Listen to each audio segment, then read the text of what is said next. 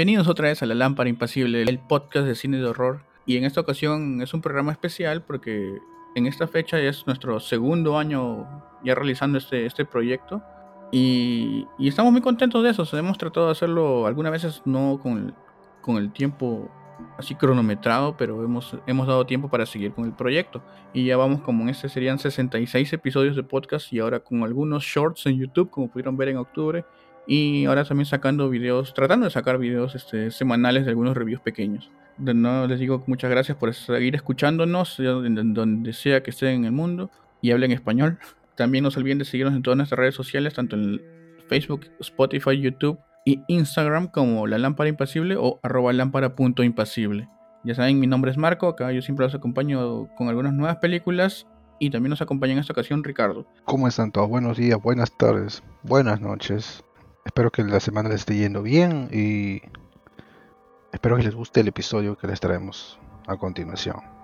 Así es, en esta ocasión les traemos una película de Asia, específicamente de Taiwán. Uh.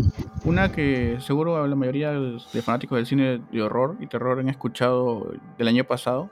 Yo la considero la mejor de, del 2022. Es una película que se distribuyó por Netflix, dirigida por Kevin Ko, con una duración de 1 hora con 50 minutos. La película de la cual estamos hablando se llama Incantation y en español le pusieron Maleficio. Es una película acerca de una madre, Lee Ronan, que trata de volver a contactar con su hija, su pequeña hija llamada Dodo. Pero todo está contado de una manera no lineal, porque tenemos muchos saltos en el pasado y idas y vueltas. Y también lo interesante de esta película es que está contado todo, está mostrado en un formato de found footage, lo cual es este cámara en mano o metraje encontrado, pero varía un poco del típico género porque no es que siempre está cargando la cámara y no vemos nada y vemos que se mueve todo, no, porque saltea entre distintas cámaras que hay en, toda la película, cámaras de seguridad, cámaras de teléfono, webcams, y eso es lo que hace un poco más dinámica la película ah, y no la, no la trabaja en una línea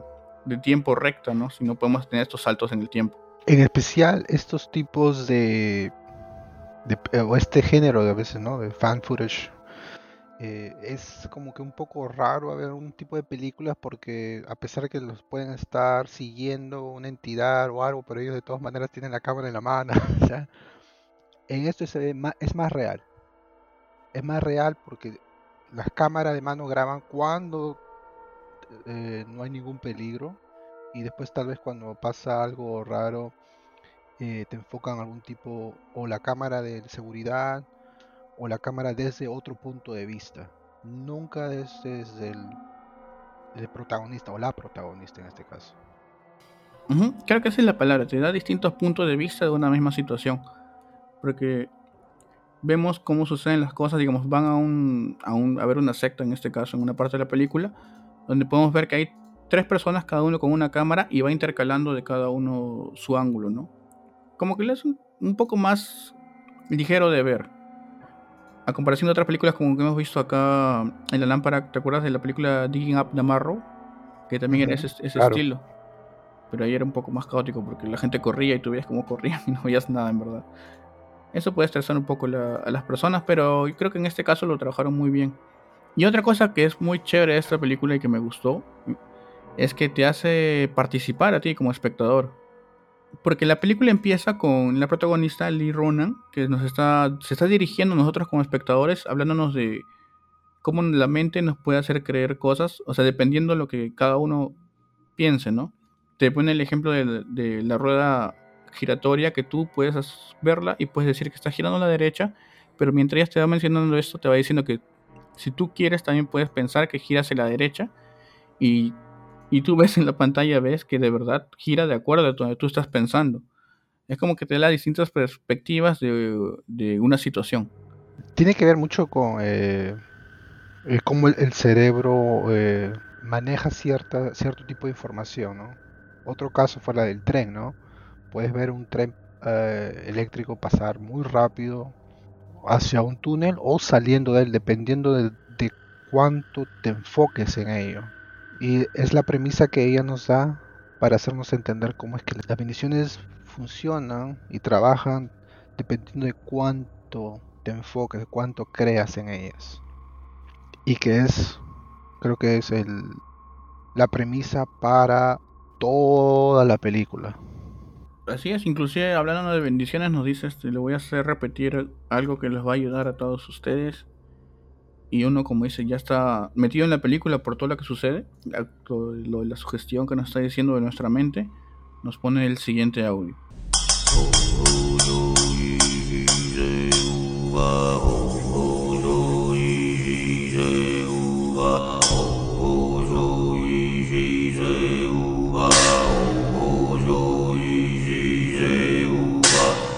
Primero que uno entiende de la película, ¿no? Que empieza a repetir y dice, ah, qué interesante. A mí me pareció por eso, me pareció muy interesante porque me mete a mí como, no, como si fuera un personaje más de la película, ¿no? Que está tratando de resolver el misterio que, que va a suceder.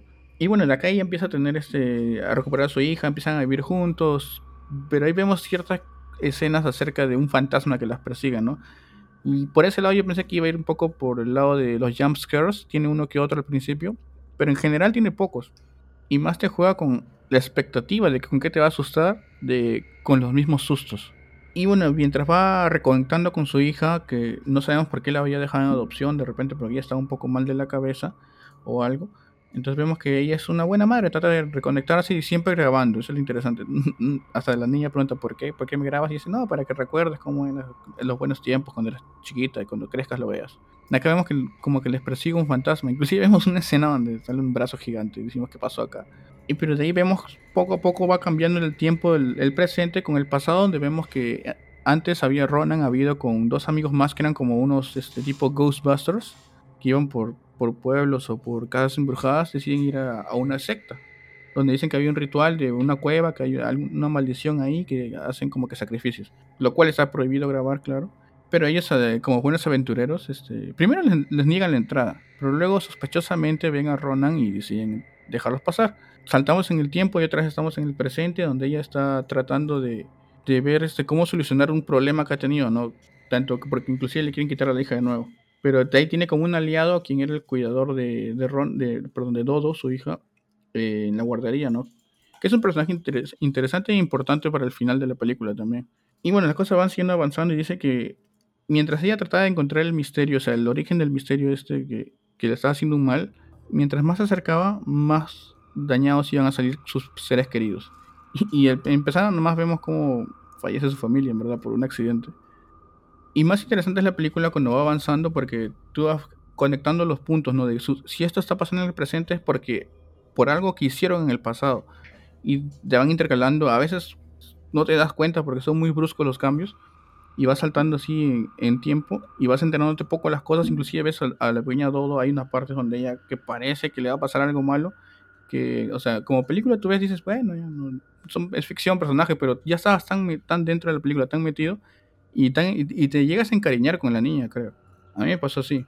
Porque tú la veías tan inocente que decías, espero no le pase nada malo. No, definitivamente, es una niña. habría que ser un, bastardo para no, ¿sabes? Sentir empatía hacia una criatura que pues, no sabe nada, ¿no? inocente. Pero algo que hay que recalcar es que la, película te lo va, te va diciendo o te va mostrando los efectos de, de esta entidad, de esta maldición, de lo que sea que se, que se viene, te lo va diciendo de a pocos, pero esos pocos no necesariamente tiene que ser en cantidad, digo, en formas en las que pasan eh, los, e, los, eventos entre uno y el otro, o sea, no son tan seguidos, pero cuando pasan son increíblemente fuertes. O sea, estos accidentes, eh, estos encuentros con lo paranormal no, no son para nada suaves, por así decirlo, ¿no? Exacto. Porque vemos como a todos no quiere que le pase nada, a su mamá tampoco, porque, como dices, llegas a empatizar con los personajes. Porque notas que ellos quieren salir de, de la maldición que tienen, que no, no, tienen, no tienen ayuda de nadie, porque no pueden ir a la policía no pueden ir, no pueden ni siquiera tener ayuda de la policía porque una vez se ve porque cuando le intenta Ronan al principio les muestra la cinta de, de la cosa que habían visto en, en, esta secta y acto seguido vemos como los policías se suicidan y me hizo acordar un poco la cinta VHS, la 2, esa parte. O sea, vemos como que no tuviera, no puede buscar ayuda de nadie y ella solita trata de, de evitar esta maldición que tiene ella y tiene su hija pero sin ayuda, lo cual es un poco más es un poco frustrante, lo cual es un poco frustrante, ya que quieres verlas salir bien, no es una película que tú esperas que todo acabe bien. Definitivamente algo que siempre me hace envolverme más eh, dentro de una película es cuando la protagonista o el protagonista empiezan a pedir ayuda. Entonces te hacen saber que, ah, ya no tienes excusa para decir por qué no fuiste a la policía, por qué no fuiste donde un sanador, por qué no fuiste donde un chamán, por qué no fuiste donde tus amigos, por qué no fuiste donde tu familia. La película te hace saber que esta persona, esta mujer está literalmente sola en la vida. O sea, no tiene a quién recurrir. Lo que ella está haciendo es como que tratar de sugestionarse y decir, esto no está pasando, esto es, esto es algo eh, paranormal que ¿sabes? Solamente son historias de fantasmas y esto y lo otro y cosas así. Esto no sucede en la vida real, pero la, digamos, la entidad esta te demuestra que pues es bastante real, ¿no? Y que cualquier cosa, cualquier acercamiento que ella pueda tener hacia una persona, pues le va a costar la vida, como con los policías y mucha más gente a lo largo de la película no tiene nadie más y solamente quiere cuidar de su hija, ¿no? Lo cual es doble preocupación, ¿no? Porque si está solo dice, bueno, ya fue, ¿no? que me venga lo que tenga que venir. Pero para su hija no quiere ese destino. Y donde su historia sigue avanzando en esto y como dices, las cosas van un poco lentas, como viendo, empezamos con escenas cotidianas, y vemos una que otra aparición del fantasma o la entidad, y de ahí que las cosas van empeorando poco a poco, ¿no?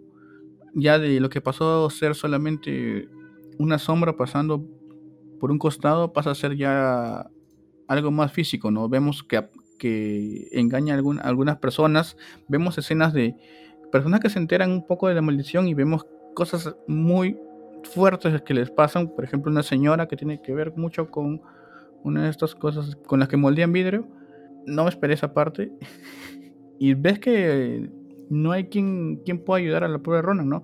Entonces ella decide hacer las cosas por su cuenta, ¿no? Con lo cual va a costarle un poco la, libertad, porque ahora la policía la va a buscar también porque se preocupan por la niña, ¿no?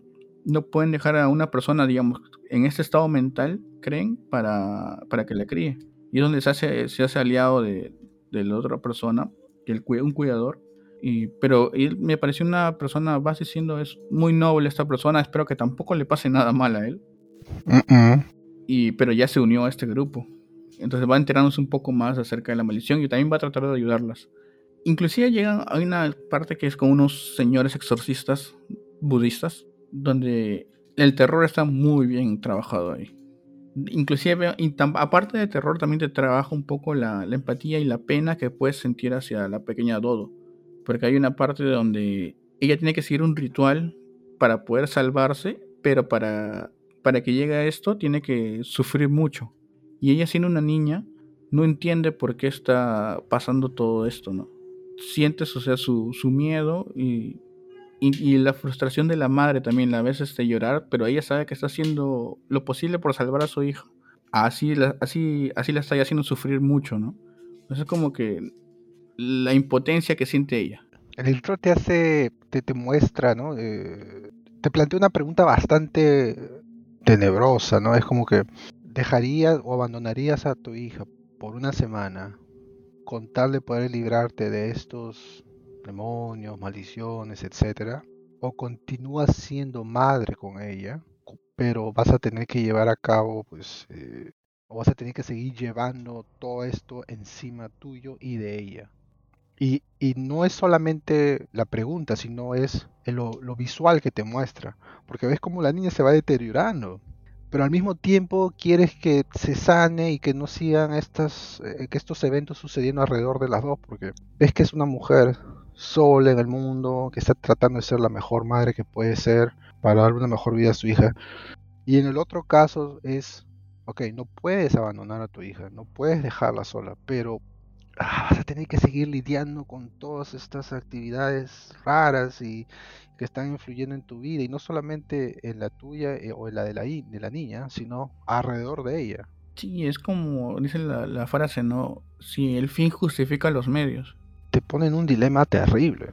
Y como espectador solamente nos queda ver, o sea, ver cómo se va a resolver esto, o sea, como le, repito, o sea, tú quieres que les vaya bien como sea, no esperas que la película tenga un final feliz. Y ahí donde ya las cosas van escalando mucho más, donde vemos que no hay tanta ayuda y deciden ir al al origen de todo. Que es así para. es una de las partes que hemos estado esperando saber desde el principio, ¿no? Porque nunca nos muestran el por qué sucedió todo, ni qué encontraron en este túnel, ni en la secta, en esta ceremonia, como que nos quieren revelar esto, y cuando los muestran, tú ya estás con toda esa expectativa, que, con el hype, que quieres ver qué cosa pasó, y quieres saber por qué están sufriendo tanto. Y yo creo que cumple, cumple con esa, esa revelación al final. Ahí es donde ya viene un poco más el gore, la violencia, los efectos este, de sangre, gritos, está hay llamas por aquí, brazos por allá, sangre, sangre por todos lados. Donde ya empieza todo, ves que por una acción que no debió pasar, se fue todo al caos así de frente. Y ahí es donde nos enteramos por qué ella está sola y por qué están sucediendo las cosas. Y la única manera de, de resolver esto es solamente lo puede hacer Ronan, ¿no? Y es donde nos dice este que confiamos en ella y nos vuelve a poner lo siguiente.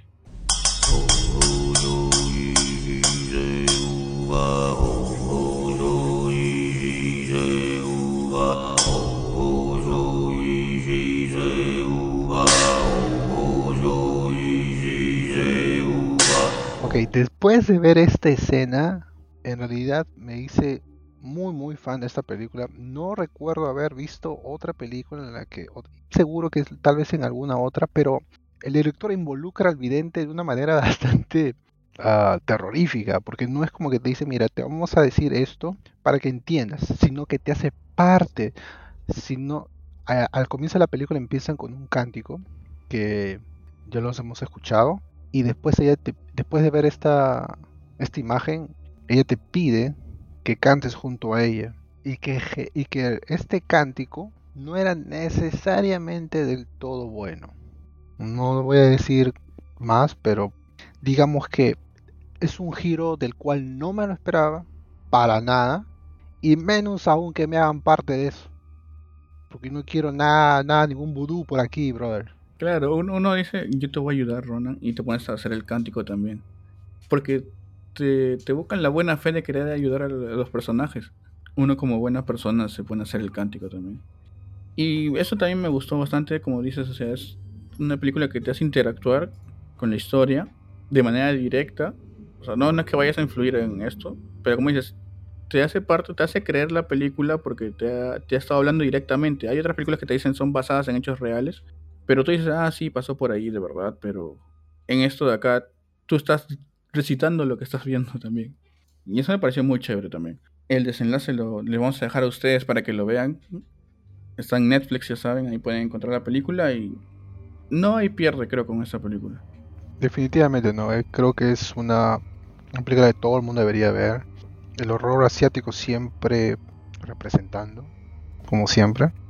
Mm, me hace recordar mucho a esas películas antiguas, ¿te acuerdas? Ju-On, Ichi, The Killer. Aunque ese es un poquito más, un poquito sátira también, ¿no? Pero de todas maneras, o sea, no, no tienen ningún ah, problema mostrándote la crudeza o lo fuerte de las imágenes de una vez en la película, ¿ya? De hecho te dice, mira, este es el tono de la película y si no te agrada, pues, puedes dejar de verla. Pero si estás interesado, te prometo que te voy a dar una buena historia. Y esta película es definitivamente, como tú dices, creo que es una de las mejores que he visto. Ya, yo la consideré las mejores del 2022. Sí, definitivamente, muy buena. Me, me agradó bastante. Sí, fue una grata sorpresa y le recomiendo verla de noche. Porque ahí Solos, sin nadie. Claro, con luces apagadas. Sí, de verdad, así se van a sentir, se van a quedar callados un rato. Y bueno, este, Ricardo, ¿cuál es para ti tu escena favorita de toda la película? Ok, mi escena favorita definitivamente es la parte final en donde ella nos, nos pide de favor que la acompañemos en el cántico. Después de que pasa eso, te lo juro que a mucha gente les va, les va a chocar. Y, y, y, si no, digamos, no es de ese tipo de personas que se asusta fácilmente, definitivamente te va a dejar pensando sí. qué es lo que acabo de hacer. porque es una película, no, no, obviamente es algo ficticio, pero aún así te, te, te, demuestra que nuestra psique es lo que nosotros queremos creer, ¿no? Justo lo que ella estaba hablando al comienzo. Cómo es que funcionan las bendiciones. En este caso, pues te pones, te sugestionas mucho. Porque has visto todo lo que ha pasado a lo largo de la película y al final ella te dice, ¿se parte de esto? no. Inclusive tengo varios amigos y amigas que les he recomendado la película, la han visto Y justo en esa parte del cántico, como dijeron, no, bájale el volumen y mira por otro lado. Varios hicieron así. Y yo le dije, no, pero sí pierdas el chiste de la película. Porque ese es el plus, yo creo. Inclusive de la revelación final también. Tienen que estar ahí viendo. ¿Cuál es tu parte favorita, Marco? Mi escena favorita, voy a dar dos. Una es el desenlace final donde vemos el origen de todo. Que ya, como yo decía, ya tenía la, estaba con tanta expectativa de ver qué cosa es. Y hasta que llega el momento y es sorpresivo. No esperaba algo, algo wow, pero lo trabajan bien. No, no, no decepciona. Y lo otro es un jumpscare muy bien trabajado que hace tiempo no me asusta con una película y con esta de verdad salté en esta escena, que es con una señora exorcista budista. no, no, eso no, me pareció muy fuerte, pero... Me asustó, pues señor. ¿Y qué calificación le pones a la película de 1 al 5? Me estoy por darle, estoy entre, o sea, 4 de hecho, pero tal vez 4.5, mano. En realidad, realmente no me esperaba la sugestión que crea una hora y 40 minutos, una hora y 50 minutos del que dura la película y que me iba a durar por varios minutos después de verla. Generalmente cuando vienes una película dices, ah, mira, estuvo chévere, tiene sus, sus, sustos, una buena historia o lo que sea, ¿no? Empiezas a rajar mal la película. Pero después de que terminas de verla, te deja pensando. Y eso no es, nada algo que pase muy seguido, al menos conmigo. Para hacer una película de terror, que te deje pensando es porque de alguna manera te has sugestionado, ¿no? Creo que voy a, voy a, voy a darle 4.5. Eh, es muy buena, definitivamente. Me, me, agradó bastante. La historia también, o sea, fuera de, de, los sustos y, y, de lo paranormal, la historia es muy buena. Es una madre que ha intentado hacer todo lo posible por recuperar a su hija pero pues el destino no la ha dejado concretar sus planes. Entonces también se la recomiendas a los oyentes del Perú y el mundo. Por supuesto. No, no solamente se las recomiendo. Creo que voy a decir que si pueden, si tienen el tiempo, véanla. Va a poner en perspectiva, especialmente supongo que es cuando tienes hijos o algo así, la, la perspectiva es distinta, ¿no? Es incluso hasta más empatía, ¿no? Pero definitivamente se, se, siente la desesperación de, de, los protagonistas. La situación es terrible. A veces uno no sabe lo que hace cuando está desesperado. Y la película te muestra muy bien lo que, es un humano capaz de hacer, ¿no? Sí, tienes toda la razón en eso. Por eso es una película diferente también creo. Una, una gran sorpresa, como dijiste. Yo también le pongo un 4.5 porque me gustó muchísimo. Y de todas maneras se la recomiendo a todos. O sea, como dices tú, no se la recomiendo, mírenla. Está en Netflix, está, es, está a su alcance. O no tienen que entrar a ningún enlace dudoso. Así que mírenla, se van a llevar los buenos sustos, se van a entretener bastante. Y, como dice Ricardo, van a quedarse pensando después todavía. Se van a cagar de miedo. Ah, y un detalle que no mencionamos es que tiene unas partes que son basados en hechos reales, documentados. De una familia que creyó ser poseída por distintos demonios y terminaron matando a uno de sus integrantes. Eran cinco personas y al final mataron a la hija mayor. Ah, Creyeron que ella era el origen de todo esto, estas posesiones y entre ellos mismos decidieron matarla. En sí no la mataron, creo que no la asesinaron. La golpearon tanto que debido a los, al daño falleció. La habían dejado sin comer también, o sea, la habían abandonado totalmente y por golpes también ya estaba muy débil y falleció. La policía concluyó que era un caso de histeria colectiva, nada más. Creo que entraron, no, no fueron a, a, prisión, sino fueron como a una clínica mental. Y bueno, esto ha sido todo por ahora con el resumen de Incantation, Maleficio.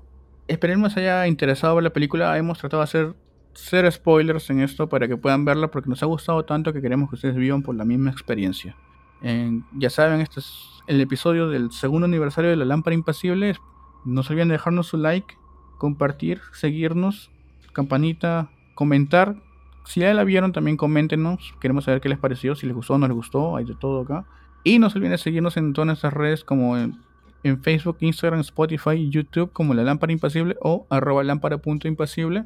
Y se les agradece mucho que nos estén siguiendo hasta el día de hoy. Hemos tenido un un pequeño, una pequeña subidita en seguidores y en, contenido. Así es que se les agradece mucho y seguiremos nosotros sacando nuevas cosas muy interesantes con el género del terror. Se les agradece el tiempo, por favor, si hagan caso Marcos, síganos en las redes sociales, denle like, follow, campanitas. De nuevo, se les agradece el tiempo y la comprensión. Nos vemos en la siguiente. Así es. Y no se olviden que se viene el cine lamparoso durante fines de semana por Discord. Pronto, pronto. Vayan preparando sus canchitas y mándenos cualquier saludo. Ya saben, etiquétenos ahí. Sería bueno. Sigan compartiendo. Como dice Ricardo, gracias por todo. Y nos estamos viendo en el próximo episodio.